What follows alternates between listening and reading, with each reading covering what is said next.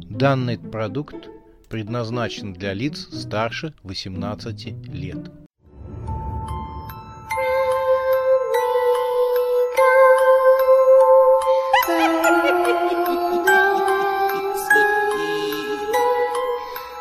Пощекочи, нервишки.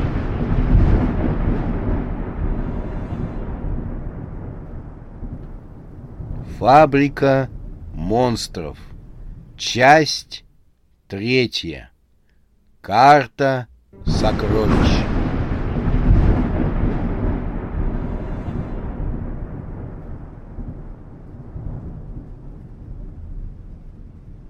Юля вела Волгу по залитому солнцем шоссе, с удовольствием выжимая газ на полную. Ограничений скорости не было, дорога была пустой. С неба светило летнее солнце. За окошком пролетали зеленые поля и пышные рощи. Синие небеса куполом охватывали весь этот чудесный летний мир. Юля в черных очках с удовольствием выжимала скорость из машины. Окно было открыто, и свежий ветер трепал ее волосы. Ощущение свободы и возможности ехать куда хочется охватывало молодую женщину. От кошмаров, происшедших несколько дней назад, не осталось и следа.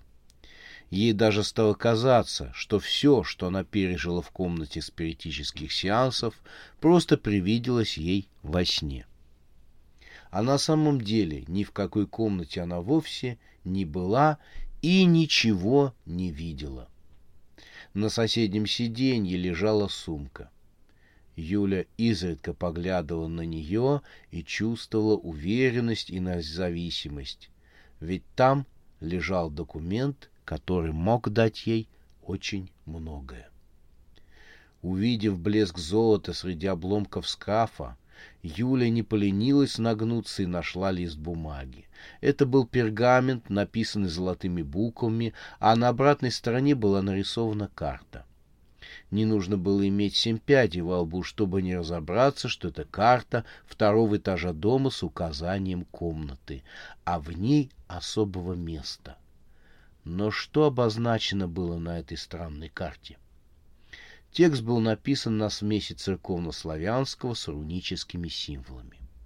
Юля крутила и вертела документ во все стороны, стараясь вникнуть в его содержание. В ходе мучений она уяснила себе, что речь в документе идет о неком несметном богатстве. Она с трудом разобрала фразу, смысл которой сводился к следующему — станешь богаче богов и царей земных. В тексте приводился некий рецепт, но понять, что это такое и зачем он нужен, Юля была не в силах. Спустя несколько дней после ее визита в комнату спиритических сеансов, когда страхи в ее голове улеглись, она решилась вновь обратиться к этому странному документу.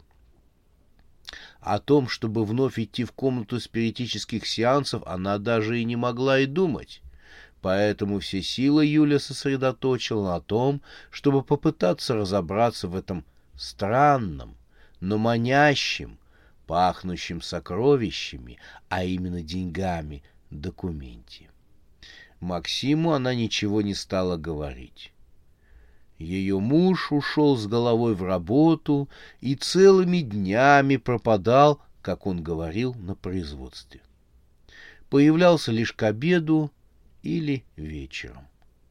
Но иногда он возвращался очень поздно. Юля не лезла в его дела, которые ее саму-то не очень-то интересовали. Ее разумом завладели сокровища из удивительного документа как она ими распорядится. Юля убеждала себя, что она подумает об этом, когда получит богатство. Но ее фантазия рисовала синее море, виллу на берегу, белоснежную яхту, широкоплечего красавца-слугу, только места Максу в этих фантазиях почему-то не было. Она оправдывала его отсутствие в ярких картинах мечтаний тем, что он то на рыбалке, то уехал по делам в очень долгую командировку, из которой, возможно, никогда не вернется.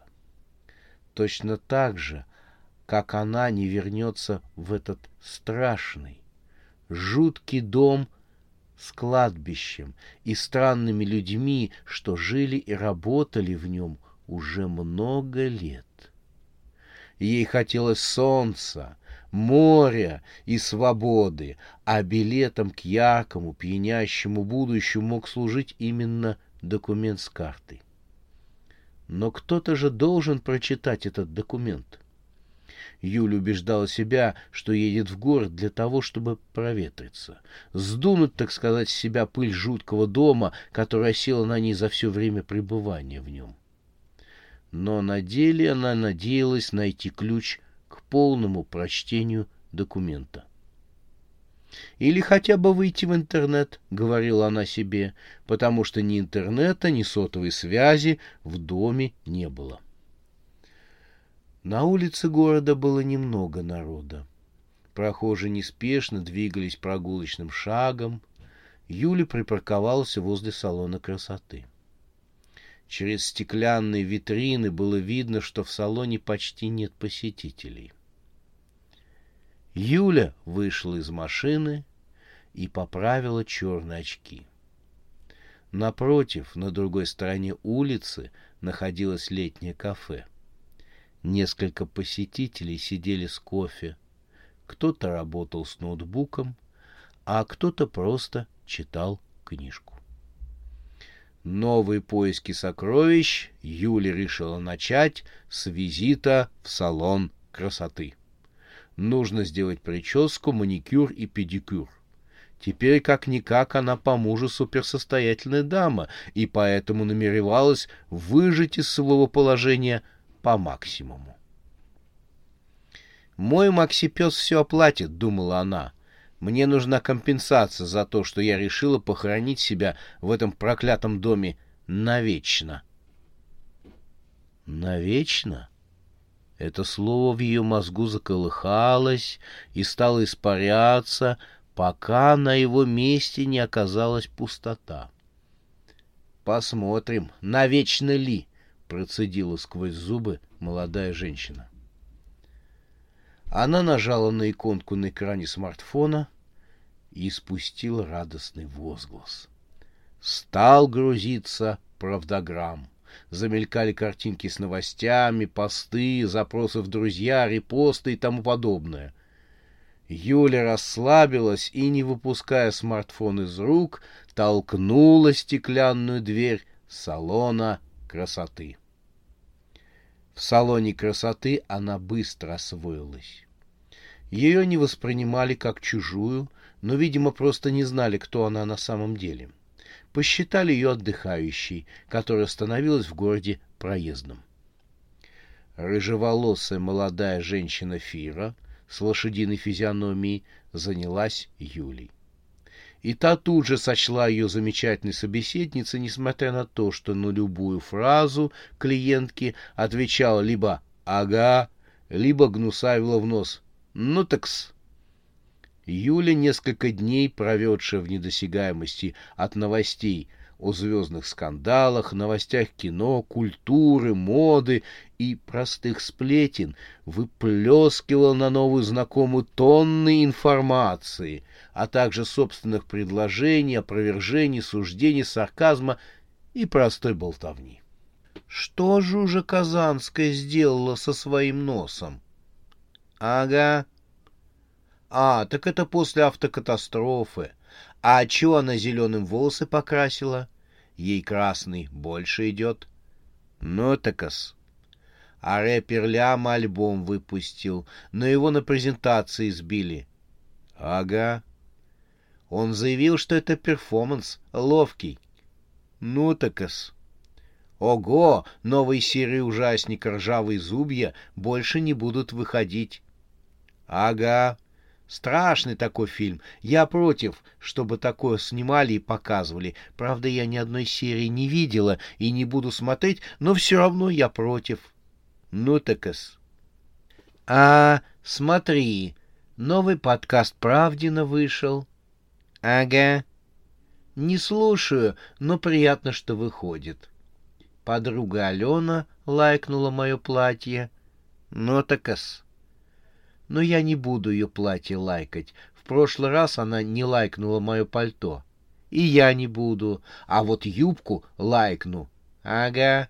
Это потому, что она мою фотку на фоне Беляшной у Казанского вокзала лайкнула. Ну так-ас. Я как раз там в юбке была. Ага. И еще коммент зацени. Желаю больше беляшных твоим миляшным формам. А, -а, -а так это сарказм был. Ну так ас. Ведя таким образом светскую беседу, Юля успевала посматривать не только на экран смартфона, но еще и на улицу, а именно на кафе напротив. Она уже решила, что обязательно после салона красоты пойдет в кафе, посидит в тенечке за столиком и выпьет ароматного кофе. Она запнулась на полуслове, когда за столик кафе сел высокий, широкоплечий молодой человек с голубыми глазами. Юля невольно им залюбовалась и показала его Фире. Парикмахерша ответила неизменным «Ага». В ходе диалога выяснилось, что молодой человек — учитель математики из местной школы, но как его зовут, девушка сказать затруднялась. Юля задумалась, глядя, как молодой человек пьет кофе и читает с экрана смартфона.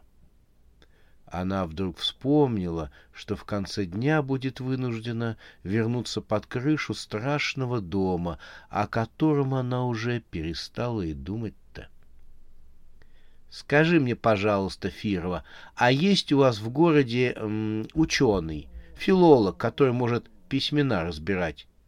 Ага. Юля обрадовалась, но выяснилось, что ученого нет. Но есть гадалка, которая неплохо, так сказать, предсказывает будущее и общается с духами. Не нужна мне гадалка. Ну так эс. Помолчав, Юля спросила, есть ли здесь библиотека — «Ага», — был ответ. Юля толкнула тяжелую дверь и вошла в старое трехэтажное здание городской библиотеки. Она почувствовала запах пожелтевших страниц и многотомной мудрости. Вопреки ожиданиям, что придется общаться со зловредной старой библиотекаршей, этакой крысой в очках, в читальном зале женщину встретила молодая девушка. У нее были светлые волосы и юное лицо. Несмотря на обеденный перерыв, девушка вызвалась помочь Юле. «Мне нужен сканер и ксеркс», — сказала Юля, не без удовольствия глядя в ясные глаза молодой библиотекарши. «Сканер и ксеркс в конце зала», — сказала та, улыбаясь. «Можно воспользоваться компьютером. У нас есть связь с интернетом». «Как замечательно! И еще бесплатный Wi-Fi. Юля не смогла сдержать восторга. Вы святая. Ничего, что я отвлекаю вас от обеда. Нет, но вы лучше всегда приходите в обед. Здесь никого нет, и можете беспрепятственно пользоваться каталогом и компьютером. Э, советую приобрести семейный абонемент для вас с мужем. Ну, навряд ли Макс будет ходить в библиотеку. Макс — это ваш муж? Советую посещать вам обоим читальный зал. Для пар у нас скидка. Но мой муж работает. Даже в обед? Нет, на обед он приходит. А время его обеда совпадает с временем обеда у нас в библиотеке? Да, совпадает. И он ведь не опаздывает? Ну, если минут на пять. Тогда он может приходить вечером к нам. А скажите, а до скольких вы работаете? А когда ваш муж заканчивает свою работу? Обычно в семь часов он уже приходит. Мы работаем до десяти, поэтому прошу вас приходить. Иногда я задерживаюсь и до одиннадцати. Юля еще раз поблагодарила приятную девушку и пошла к Серксу она решила отсканировать документ и попытаться найти что-нибудь через поиск в интернете. Так как ей хотелось копию в высоком разрешении, она не стала использовать фотографию документа, который сделала с помощью смартфона.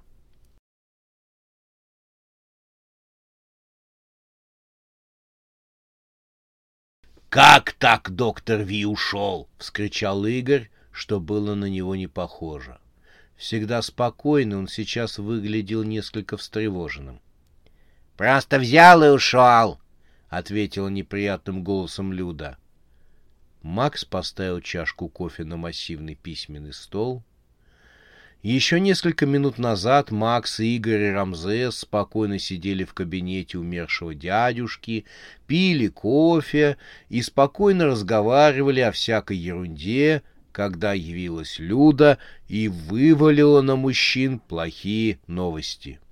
Вторым ударом после ухода доктора Вия стали два договора, которые Макс подписал, не глядя. «Ты должна была смотреть, что ты даешь ему подписывать», — раздраженно говорил Рамзес, рассматривая бумаги. «Но с Люды, где залезешь, там и слезешь». «А когда вы мне его привели, я не знала, что у него настолько низкая квалификация», — ответила бывшая рестлерша. «Потом кто знал, что доктор Ви уволится? Мы что, собирались отказать в оказании услуг?» Игорь был вынужден признать, что отчасти Люда права. Но все равно появление двух достаточно сложных по выполнению договоров было как снег на голову, а с учетом увольнения доктора Вия выполнение их сделалось почти невозможным. Китайцам вновь понадобился дракон. Они что их, едят, что ли? — вещал Рамзес, потрясая одним договором. Причем им нужен золотой дракон. «Это не проблема», — сказал Игорь, забирая у Рамзеса договор и перечитывая его. Второй вызывал больше опасения. «Ужасная Сюзанна заказывает пять великанов». Игорь просто не сдержался. «Пять великанов! Зачем они ей?» «Давай слетаем и узнаем», — предложил Рамзес. «Издеваешься?» «Конечно. Никто в здравом уме не будет разговаривать с Сюзанной, но договор есть, — Рамзес хлопнул бумагой по письменному столу. Поэтому нужно его выполнять, хотя производство великанов официально и запрещено.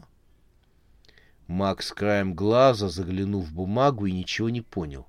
— А кто такая ужасная Сюзанна?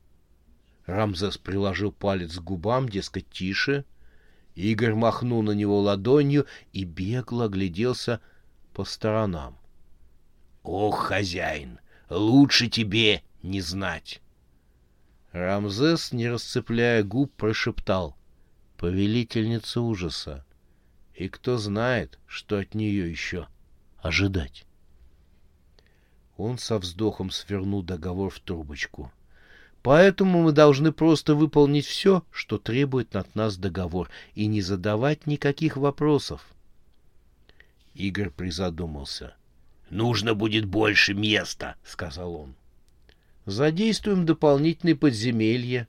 В самом большом мы будем собирать дракона». Игорь пожевал губы. «Согласен. Собрать дракона и великанов не так и сложно, по срокам уложимся, но что делать с начинкой, мозгами и сознанием? Рамзес заговорчески подмигнул Максу и подался вперед к Игорю. — Нам нужен могущественный маг. — Какой? — Грамматик. О нет, он сидит в арконе, прикованный девятью магическими цепями с именами магов-прародителей. Украсть? Нет, он же сумасшедший. Оставим одну цепь на его ошейнике, и он будет под нашим контролем. Нет, нет. Зато он наладит производство мозгов и сознания. Потом мы его можем просто отпустить. «Чего? Ну, или сдать обратно в Аркону». Игорь стал кусать зубы. Рамзес придвинулся еще ближе. «Зато на нашей фабрике будет налажено производство мозгов любых форм и размеров. Оно же того стоит. Но, может, у тебя будут другие предложения? Мозгов для драконов и великанов нам нигде не достать. Но предложений у Игоря не было. — Хорошо. Раз ты так в себе уверен, тогда действуй. Я займусь производством дракона и великанов. Завтра съезжу, сделаю новые заказы и займусь налаживанием процессов в подземельях. К радости Рамзеса согласился Игорь. Но я ума не приложу, как ты собрался вытаскивать грамматика из самой жуткой и страшной тюрьмы для магов? — Не волнуйся, есть пара идей, — сказал Рамзес и опять подмигнул Максой. — Хилый мне поможет. — Я? — изумился Макс. Он рассчитывал, что останется в стороне от всех этих странных, непонятных и пугающих дел. — Конечно, поможешь, Хилый.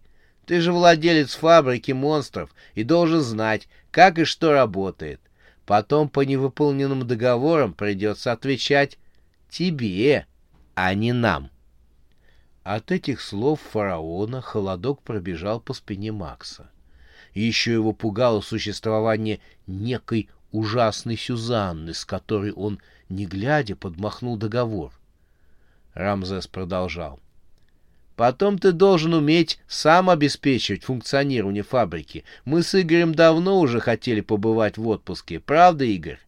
Поэтому, как только мы закроем эти два договора, то на месяцок сходим в отпуск. Ты чё приуныл, хилый? Улыбайся, ты богатый человек. У тебя единственная в мире фабрика монстров. Все только начинается, хилый.